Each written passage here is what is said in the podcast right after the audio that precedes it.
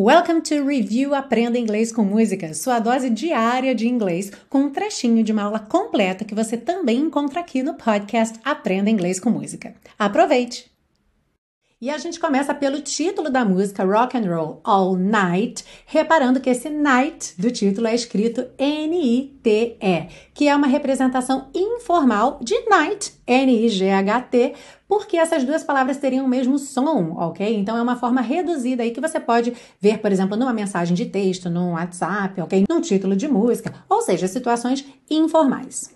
Já rock and roll, que você com certeza conhece, é uma expressão que pode ter vários significados. Então, como substantivo, a gente pensa no gênero musical de rock, ok? Mas rock and roll também é usado como verbo, e aí a gente tem uma variedade de significados. Um deles é simplesmente você dar partida, ir fazer alguma coisa, ok? Tipo, let's rock and roll, tipo, vamos nessa, sabe o nosso vamos nessa, seja para um passeio, para alguma coisa que você vai levantar e fazer, ou começar a fazer alguma coisa, começar a desenvolver uma atividade. Pois é, em inglês se usa let's rock and roll, por exemplo, nesse tipo de situação.